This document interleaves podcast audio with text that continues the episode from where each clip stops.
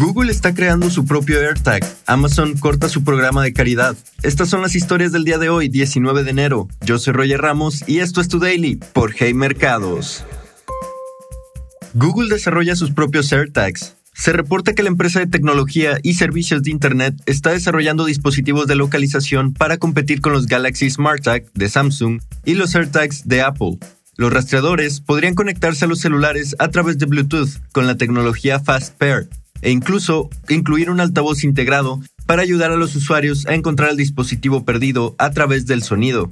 Si bien no se tiene una fecha oficial de lanzamiento, se estima que la compañía podría anunciar estos dispositivos durante la conferencia de desarrolladores Google I.O. en mayo de 2023.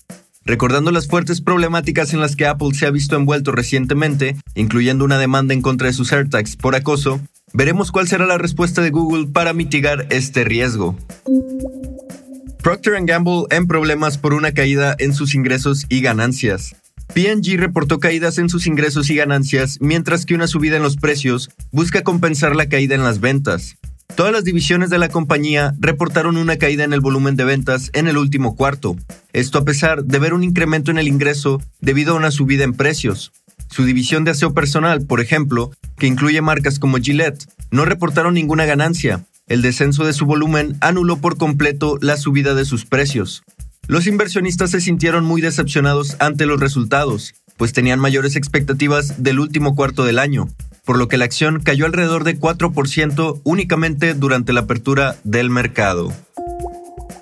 Amazon corta su programa de donaciones en medio de recorte de costos. Amazon anunció que planea terminar con su programa de caridad en su esfuerzo más reciente por cortar costos. A través del programa Amazon Smile, el gigante del retail donaba un porcentaje de ciertas compras en el sitio web a la caridad de elección del comprador.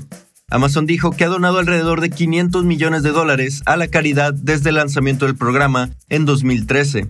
Ahora, la empresa planea terminar con el programa para febrero 20. Con una oferta tan grande de organizaciones de caridad, más de un millón en el mundo, nuestra habilidad para crear un impacto era demasiado limitada, reportó Amazon. La donación promedio a las organizaciones de caridad era menor a 230 dólares.